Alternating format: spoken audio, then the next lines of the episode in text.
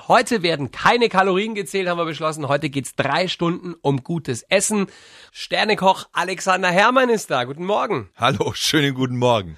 Wann hast du dir das letzte Mal so richtig viel Zeit für ein Frühstück genommen? Weil mit zwei Restaurants, einem Hotel, einer Fernsehshow und einer Kochschule im Kreuz ist das, glaube ich, nicht so oft möglich. Äh, weil du gerade Kalorien zählen gesagt hast, da bin ich ja der Meister drin und man sieht auch, dass ich es nicht schaffe. das hast du gesagt. Und deswegen, deswegen ist es so, dass ich beim Frühstück eigentlich schon versuche, die ersten Kalorien zu sparen. Aber ich bin natürlich voll dabei, wenn es in irgendeiner Weise, gerade an einem Sonntag, um Weißwürst, von mir aus auch ein Weißbier, gern auch alkoholfrei oder um Brezen geht, bin ich im Grunde eigentlich nicht zu stoppen. Ja. Ich weiß, äh, dass du gutes Brot sehr schätzt. Und deshalb habe ich gebacken gestern Abend noch eine italienische Focaccia oh. mit äh, Kapern und Paprika. Du weißt schon, dass ich Focaccia-Experte bin, habe ich selber schon gebacken. Nee, das wusste ich nicht. Ja, ja äh, Lavinia, das ist ein, äh, eine Trattoria gewesen. Da habe ich in den 90ern gearbeitet, hatte damals einen Stern. Das war das eins der ersten italienischen Restaurants mit einem Stern. Und da habe ich Focaccia selber gebacken. Achtung, schauen wir mal auf. Uh, also wenn man als, es ist sehr hoch, was mhm. gut ist. Ich finde, eine Focaccia lebt eben davon, dass sie schön luftig ist. Es ist ja irgendwo ein Hybrid von, wenn man das so isst, äh, zwischen Baguette, was ja außen knusprig und innen immer so latent diesen, diesen Hauch von Pappdeckelgeschmack mitbringt, von, von Pappkarton, ja. Und Focaccia geht ja da schon mal entgegen, weil es anderen Salzgehalt hat, das Olivenöl, diese ganzen mediterrane Kraft. Und dann ja auch, wenn man so an Brot denkt, was ja auch eine gewisse Höhe hat. Ja. Und deswegen liebe ich Focaccia, weil das so die zwei Welten zusammenbringt. Also es ist sehr schön gebacken. Und du hast den Teig selber gemacht, ja? Mhm, komplett. Sehr gut, warte jetzt. Ich, ich reiß natürlich oben ab, ne? Mhm. Ja, mh. du hast das uritalienisch gemacht. Mit wenig Salz nur, ich glaube, fünf Gramm mhm. auf ein Kilo Mehl. Mhm. Das ist so richtig, also wenn eine italienische Mama das backt, dann schmeckt das so. Vielleicht hat es ein bisschen mehr Olivenöl drin, aber. Also darf ich das für mich so festhalten von Sternekoch Alexander Herrmann, ich backe wie eine italienische Mama. Mhm. ja, dann würde ich mir an deiner Stelle so eine so eine italienische Mama-Schürze mhm. auch zulegen und würde es dann backen und würde vielleicht Adriano Celentano oder so dabei haben. mir fehlt etwas der Bauchumfang zur italienischen Mama, weil so wie ich sie mir vorstelle, das sind ja so richtig. Ja, ich auch. Ja. So stelle ich mir die auch vor. das bist du das Gegenteil. Alexander, wie wählerisch bist du, wenn es um den Brotbelag beim Frühstück geht? Was ich total liebe, ist der Kontrast von Salzbutter zu einem Nuss-Nougat-Aufstrich. Liebe ich total. Mhm. Aber auch hier muss ich ganz klar sagen, eigentlich kannst du nach dem Frühstück, wenn du das gegessen hast, dann ist ja der Tag eigentlich mehr. durch. Ne?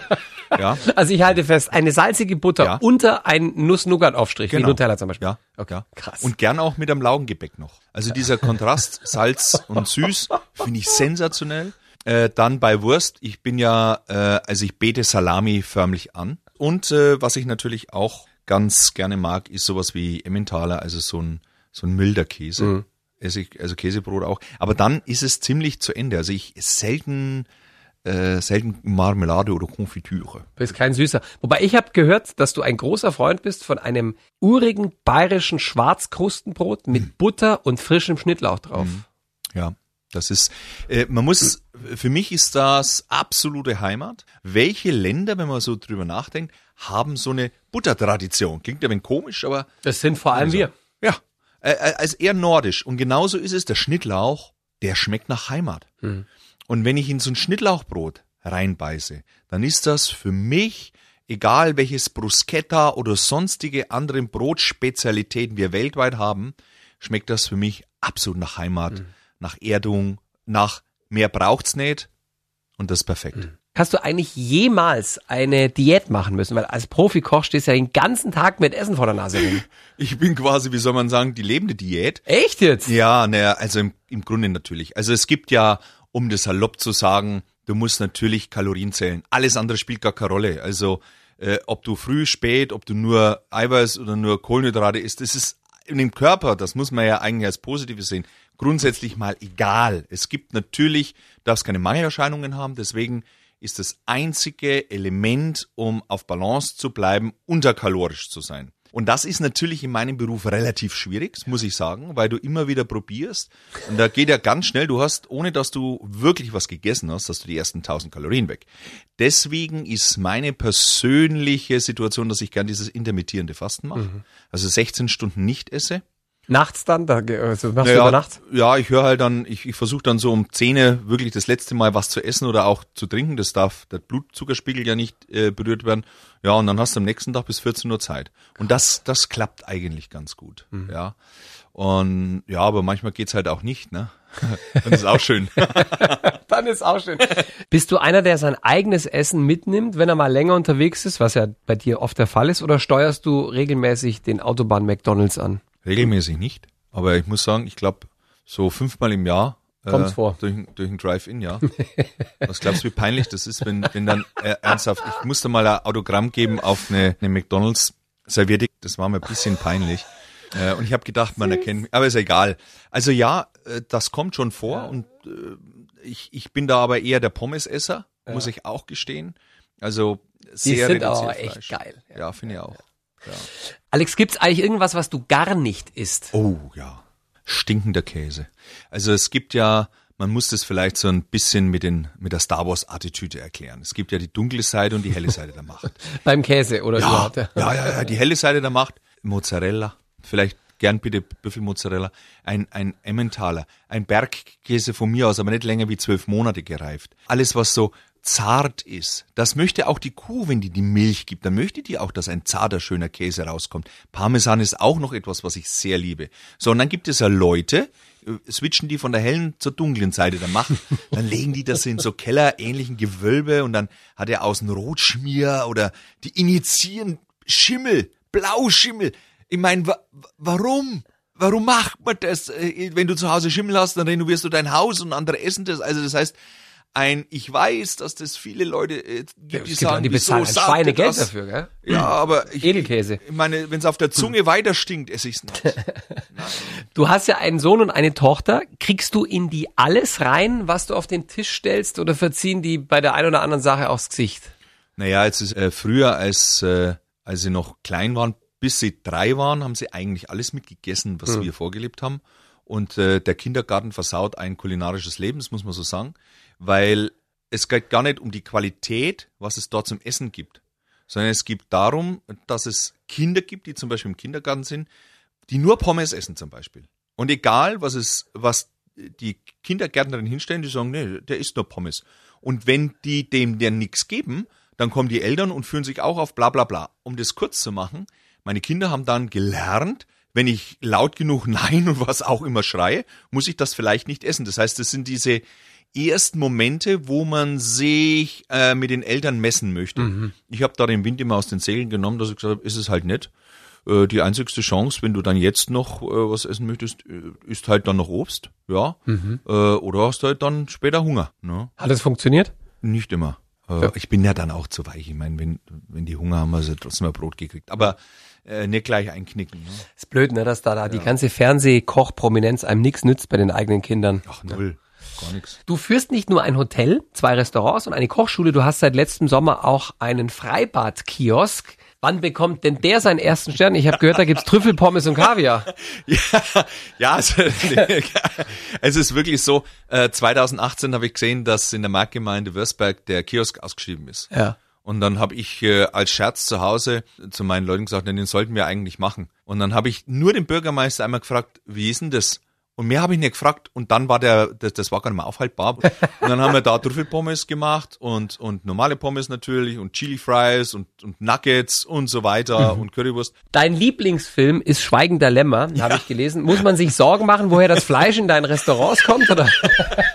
Nein, also Schweigen der Lämmer ist für mich natürlich äh, Weltsensation unerreicht. Und ich habe erst äh, vor, ist gar nicht lang her, vor vier Wochen mir die ganzen Hannibal-Serien nochmal angesehen. Die sind auch geil. äh, Hammer. Wie der kocht, da, da wird es ja richtig zelebriert, das Essen von Menschen, muss man dazu sagen. Ja, aber äh, entscheidend ist ja immer, es wird dann was spannend, wenn es was Unerwartendes gibt. Ja, und ja. als es damals das Schweigen der Lämmer mit eben Hannibal Lecter als diese Figur, ich meine, ich glaube äh, äh, elf oder zwölf Minuten haben wir diesen großartigen Schauspieler äh, gesehen und hat trotzdem einen Oscar dafür bekommen. Ja? Und das hat mich so mitgenommen. Du bist in einem Hotel aufgewachsen, dem Hotel deiner Eltern, ne? Ja, ja, genau. Das ist so Fam Familienbesitz Wir haben jetzt mittlerweile 151 Jahre. Musstest du damals dein Zimmer selber aufräumen oder haben das die Zimmermädchen gemacht? Ja, das musste ich schon selber machen. Später dann muss ich sagen, was äh, immer sehr gut war, ist, dass einfach zum Beispiel das Bett überzogen wurde. Ja, also sowas haben die dann schon mal mitgemacht, die Etagendamen und so weiter, was vielleicht auch normale Eltern auch zu Hause machen. Bei mir war das alles ein wenig, ja, bisschen anders, ja. Wobei du kannst ein perfektes Hotelbett ja. bis heute selbst beziehen. Ne? Das ja, hast du gelernt. Ja, weil unsere Hausdame damals, die Monika Lottes, die ähm, es gab zum Beispiel Werwolf-Filme und Dracula-Filme. Ja. Die durfte ich ja nicht sehen. Ist ja logisch. Und die hat, ich habe mir immer gesagt, Monika, du musst es anschauen. Und dann musste sie mir am nächsten Tag immer von dem Film erzählen. Äh, Tanz der Vampire, ja. weiß ich noch. Und dann habe ich quasi mitgeholfen, die Betten zu machen. Und wir sind von Zimmer zu Zimmer gegangen. Und die musste mir jedes Mal die Geschichte von eben äh, Tanz der Vampire zum Beispiel. Und äh, so bin ich quasi zum wahrscheinlich perfekten Hausmann geworden. Ich, ich lebe es aber zu Hause nicht ganz so aus. Mhm. Was war das erste als kleiner Alexander, was du gelernt hast zu kochen, wenn man in der Gastro aufwächst? Oh, das, äh, ich glaube, ich habe nie ein einzelnes Gericht oder so äh, gelernt zu kochen. Ich habe am Anfang habe ich bei der Gertrud, das war unsere Kaltmamsell, habe ich immer halt beim Kuchen und beim Plätzlerbacken mhm. mitgeholfen. Es ging erst wirklich in der Lehre los, mhm. dass ich dann so richtig eben zum, zum Jungkoch wurde. Vorher war ich Mitkoch, Beikoch. Mhm. Wenn Udo Jürgens jetzt heute hier wäre, was würdest du ihm sagen? Ich würde sagen, lieber Udo, ich hatte schon einen Deal äh, für die Fußballbilder, die man ja damals sammeln konnte, Panini, ja, Einklebe, Fußballbilder. Im Tausch gegen seine Autogrammkarten. Achso, du, du wolltest, ja. du wolltest die Autogrammkarte vom Udo Jürgens organisieren und hättest dafür ganz viele tolle Panini-Bilder bekommen. Genau. Und, und es hat nicht geklappt. Nee, es hat nicht geklappt. Weil ich bin nämlich zu ihm hingegangen. Ich muss halt sagen, ich war natürlich damals sehr unbedarft. Das war ja, es war ja mein Zuhause, dieses Hotel, so nach Motto. Ich habe mich da so normal gefühlt und es waren halt immer mal Gäste quasi da. Ja, ist ja logisch. Und dann war halt der Herr Jürgens da gestanden, habe ich gesagt, schönen guten Tag, äh, Herr Jürgens, ich bräuchte 20 Autogrammkarten. Und da hat er mich angeschaut und hat gesagt, ja, die hat er jetzt nicht da. Und dann sage ich, ja, ist kein Problem, bin an der Rezeption. bin in die Rezeption gegangen, habe meine Kumpels, Festnetz, hallo, ja, angerufen. Und dann kam er hin, hat die Rezeptionsdame, die Marion damals gefragt, wie ich heiße hat eine Autogrammkarte genommen, hat draufgeschrieben für Alexander, hat unterschrieben, hat die dagelassen, ist abgereist, während ich schon die Karten vertickert habe, die Autogrammkarten. Für die Mütter natürlich der Kumpels zu Hause, ist ja logisch. Und jetzt habe ich nur statt 20 Karten eine bekommen und da stand auch noch für Alexander. Die konnte ich niemanden weiterdealen. Ja, vor allem nicht für die Mütter. Nein. Der Kumpels, die hieß ja keine Alexander. Nein! Du hast ja als kleiner Junge auch schon im Hotel mitgeholfen. Was war denn das üppigste Trinkgeld, das du damals bekommen hast? Und wie hast du es investiert? Also ich habe in der Richard Wagner Festspielzeit, im äh, Juli, August, habe ich immer Koffer getragen.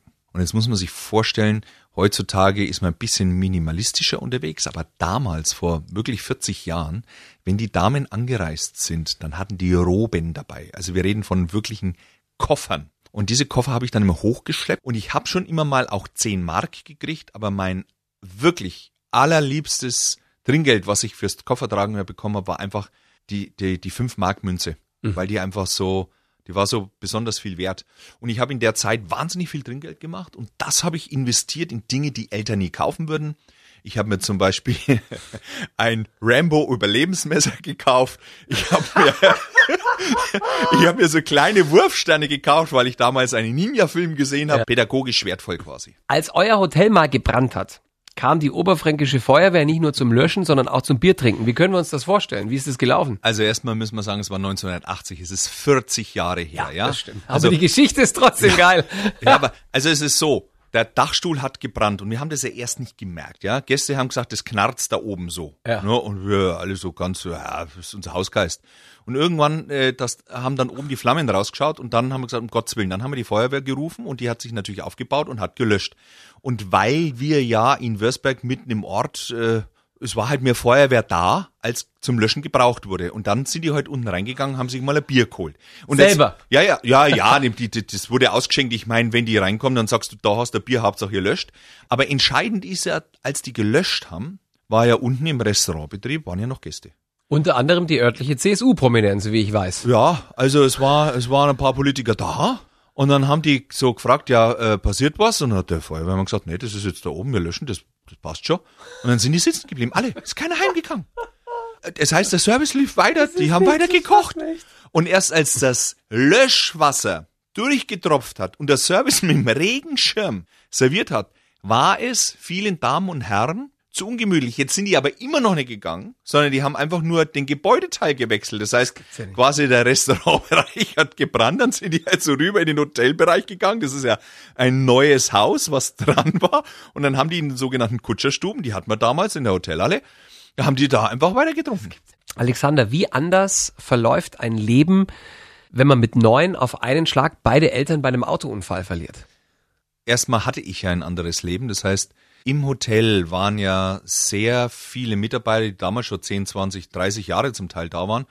Und die waren ja schon mein Alltag. Also unsere Hausdame, die Monika, hat mich früher auch in den Kindergarten gebracht und abgeholt. Mit, mit, mit Gramphans, unseren Hausmeister, da war ich natürlich als Lausbu immer unterwegs und mhm. so ging das weiter. Der Jürgen Bayer in der Küche, der hat mir im Grunde die, die ersten Kochsituationen mehr oder weniger beigebracht. Das heißt, ich war aufgefangen mein Leben war nach wie vor stabil, auch wenn die Eltern nicht mehr da waren. Das unterscheidet sich ja zwischen einem normalen Haushalt und lassen wir es mal jetzt von diesem Hotel sein. Aber was sich verändert ist, ich musste sehr schnell zu mir finden, sehr an, an mich glauben und dieses Selbstbewusstsein, was du eigentlich über Jahre hinweg aufbaust und dieses emotionale Selbstbewusstsein, das musste ich halt schnell lernen. Hat dir das später geholfen in deiner Karriere? Es hat eine Veränderung für mich mitgebracht, die ich eben auch erst Jahre später begriffen habe. Und das, das ist ja auch der Grund für das Buch.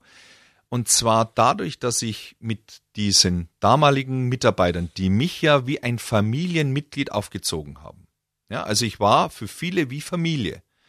Und es gab natürlich immer diesen, diesen letzten kleinen Moment, dass du es halt doch nicht warst. Aber dadurch habe ich noch nie in meinem Leben in den heimischen Betrieben, ob jetzt Würzberg oder auch, auch Nürnberg, nie Leute quasi eingestellt, die ich nicht mag. Also ich muss die mögen können. Ich muss dieses Gefühl haben, mit denen gehst du durch dick und dünn. Und wirklich erst vor paar Jahren wurde mir das bewusst, dass ich die Art und Weise, wie ich mit meinen Mitarbeitern umgehe, dass ich auch schneller Vertrauen fassen kann und auch schneller den Zugang zu ihnen habe, sie in den Stärken zu begleiten, kommt daher, weil ich früher von eben genau diesem Konstrukt aufgefangen wurde. Mhm. Das hat lang gedauert, bis ich das begriffen habe. Ja.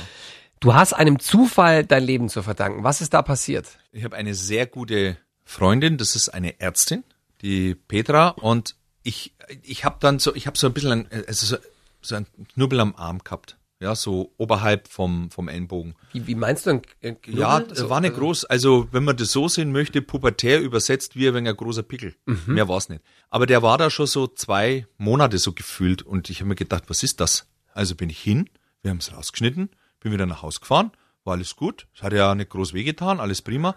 Und eine Woche später hat sie mich angerufen und gesagt, du, Alex, gut, dass wir das raus haben. Es ist ein Merkelzellkarzinom, also Hautkrebs. Und äh, ich habe auch schon einen Termin in der Klinik gemacht, wir müssen noch ein bisschen mehr entfernen. Und dass die Petra gesagt hat, das können wir wegmachen. Und ich dieses Gefühl hatte, mach mal's, hat mir im Grunde das Leben gerettet, weil wenn der noch ein, hm. zwei Millimeter gewachsen Bei wäre. Bei Hautkrebs so, ne? Dann fängt der Streuen an. Ja. Und dann kannst du es fast nicht mehr genau. aufhalten. Und dann hast du ein Problem. Du hattest ja schon öfters diesen sechsten Sinn. Also du hattest ja damals auch dich, bevor deine Eltern losgefahren sind und diesen schweren mhm. Autounfall hatten, hast du, glaube ich, deinen Papa gefragt, was ist denn, wenn ihr nicht wiederkommt? Und ein paar Jahre später, dein Onkel, da hast du ja auch den Unfall mhm. vorhergesehen. Ich meine, das haben nicht viele Leute so gespürt. Ja, es ist ganz, es ist schon komisch auch. Also muss ich echt sagen, mein Bauchgefühl, ich hatte eben diesen entscheidenden Moment, bevor mein Vater weggefahren ist, wo ich ihm, ich stand parallel zu ihm und hab im Spiegel, hab, haben wir uns gegenseitig betrachtet, weil er gerade so ein so ein Tuch in, in, im Hemd so gemacht hat. Das mhm. hat man ja in den 80ern so gehabt, so wie Roger Moore bei die zwei, ja. Und dann habe ich gesagt, wie das wäre, wenn ihr nicht wiederkommt. Und das, auch das ist mir erst ein paar Jahre später wirklich bewusst geworden. Und dieses Bauchgefühl, ja, da habe ich bisher, das hat mich vor, vor ein paar Dingen insofern immer geschützt, ja. Mhm. Ist leider so. Also es gibt ganz klar zu Hause die Regel, wenn, wenn ich so dieses Gefühl habe, dann fährt keiner mehr Auto. Also wir halten fest, wenn ein Sternekoch ein Bauchgefühl hat, muss das nicht immer was mit Essen zu tun haben. Jetzt kommen fünf mehr oder weniger provokante Fragen und ich spekuliere und hoffe auf schonungslos ehrliche Antworten von dir, Alex. Versprochen. Ja. Wie oft bestellst du online Pizza? Ein bis zweimal im Jahr tue ich das. Okay. Aber im, im Grunde, äh, ich rufe dann an, dann sage ich, ich bin's wieder Pizzaler Hermann. Und das Interessante ist, die ist immer unterschiedlich. Die kostet mal 21, dann kostet sie mal 23 Euro, dann auch schon 19. Sag mal, was ist denn das für eine Pizza, die 23 Euro kostet? Ja, das hat damit was zu tun, dass ich glaube, dass ich in meinem Leben weit vor dem jetzigen irgendwann einmal fürchterlich verhungert bin. Und meine Seele hat es gelernt und hat gesagt, das passiert in dem Leben nicht mehr. Nee, immer genug essen. Ich habe Fress, ich habe ich hab Angst, dass es zu wenig ist. Echt? Deswegen diese große Pizzaler Hermann. Gibt es Dinge, die du aus ethischen Gründen nicht mehr isst? Äh, noch nie gegessen habe, ist relativ simpel. Also Hund, Pferd. Früher habe ich zum Beispiel noch Zicklein gegessen. Das versuche ich jetzt auch zu minimieren. Oder sowas, was ja in den 80er Jahren ganz groß dabei war, Babysteinbutt. Äh, das ist immer so ein bisschen nahe Verbrechen an der Natur. Ich bin ja mit dem, was wir anbieten, unfassbar, also der Gourmet als solche schaut ja immer drauf, dass es dem Tier so gut wie möglich ging. Deswegen bin ich ein großer Verfechter von Wild und natürlich auch von den Jägern, weil mehr Bio geht ja hm. nicht, als was die machen. Warum kommst du trotz Porsche immer fünf Minuten zu spät? Weil ich zu spät losfahre, weil ich immer denke, das ist kein Problem. Also wenn man ja immer zu spät kommt, ist es ja auch eine Art von Zuverlässigkeit. Ja, absolut. Ja. Wann verlierst du bei The Taste? Ja. Ah. ich muss dazu sagen, wer die Sendung äh, noch nicht gesehen ja. hat, eine der erfolgreichsten Kochshows im deutschen Fernsehen bei Sat 1 und du gewinnst jedes Jahr. Naja, nicht ganz. Also wir sind ja gerade in der achten Staffel. Ja. Und in den sieben Folgen oder Staffeln davor habe ich viermal gewonnen. Ja, das ist fast ja. immer. Das so. ist ja wie Bayern ja. der Meisterschaft. ja, das ist so, so, da werde ich auch immer von Rosin ein bisschen aufgezogen, so nach dem Motto. Zu Recht. Letzte Frage. Deine Waage zeigt aktuell an. Ich habe äh, Lebenshöchstgewicht im Moment. Ja, also es ist, es sind schon 110. Ne? Ja. Sieht man nicht. Ja, ich sitze ja auch. Du siehst mir nur. Ist es wie beim Eisberg, oder? Alex, unter einer Sterneküche kann man sich ja schon was vorstellen. Also die ist halt besonders gut und auch ein bisschen exklusiver als jetzt normale Hausmannskost. Erstens, wie kommt man zu so einem Stern? Wird man da unangekündigt geprüft? Und was macht die Sterneküche anders als die normale Küche? Ich versuche das jetzt ziemlich wirklich auf den Kern zusammenzupressen. Wenn ja. du ein Restaurant öffnest oder wo bist und du möchtest zertifiziert werden, kannst du dich ohne weiteres bei den Michelin Guide, also Michelin ist ja nichts anderes als von Michelin Reifenwerke ein Marketing-Tool. Also Michelin hat sich früher vor 100 Jahren gedacht, wie können wir Reifenabrieb erzeugen? Ja, weil dann verkaufst du Reifen. Das und, dann, nicht. und dann haben die den Restaurant-Guide in Frankreich erfunden, weil ja logisch, wenn die sagen, fährst du mal 100 Kilometer dahin, da ist das Essen besonders gut, was die Franzosen ja gern gemacht haben. Reifenabrieb, musst du neue Reifen kaufen. Du machst Scherze. Nein, das ist so. Das gibt's ja nicht. Ja. Dasselbe. Und das, äh, deswegen, wir sagen immer Michelin-Reifen, es sind eigentlich auch Michelin-Reifen rein theoretisch, ja. Aber der Michelin ist ja der französische Guide, der dann natürlich auf ganz Europa oder besser gesagt weltweit ja jetzt fungiert. Und du kannst dich, du kannst anrufen, kannst sagen, ich wäre gern dabei. Mhm. Und du wirst grundsätzlich, wirst du ohne dass du es schnallst, getestet. Und früher, also ich muss wirklich sagen, so vor 10, 15 Jahren, wenn ein einzelner Gast im Restaurant war, dann bist du rausgegangen, hast nachgeschaut, ob ein Auto dasteht mit einer Karlsruher Nummer und Michelin-Reifen. Ernsthaft, mhm. wirklich. Und dann hast du gewusst, oh, Karlsruhe, das sind die Michelin-Werke. Äh, ganz klar, du hast einen Tester da. Das war so. Mhm. Heute hast du keine Chance mehr, die kommen teilweise zu zweit. Also, wie wir den zweiten Stern bekommen haben, habe ich mit dem Chefredakteur gesprochen und es gibt wohl die Aussage, dass in dem Jahr sieben verschiedene Tester bei uns waren. Also ich bin jetzt wirklich so, ich sag das, das kannst du nur mit der Geburt eines Kindes vergleichen. Mhm. Weil das einfach, das vergisst du nie wieder. Und es ist für mich wesentlich schöner, diesen Moment zu haben, ihn bekommen zu haben und ihn gemeinsam weiter zu behalten, auch wenn es ein Risiko gibt, ihn verlieren zu können. Aber Mai, ja, das, du kannst ja nicht, du kannst ja bei den Olympischen Spielen nicht antreten und kannst sagen, ich werde jetzt mal nur Vierter. Hm. Das geht ja nicht. Wenn ihr mal bei Alexander Hermann essen wollt und bei seinem Kollegen, dem Tobias, dann besucht das äh, Landhotel in Würzberg. Und äh, wenn ihr mehr von Alexander Hermann lesen möchtet, seit 10. September ist und eine Prise Wahnsinn als Biografie auf dem Markt. Es war mir eine Freude. Vielen Dank für deinen Besuch. Es war mir ein großes Vergnügen. Dankeschön. Mir auch. Und äh, komm gerne mal wieder. Sehr gerne.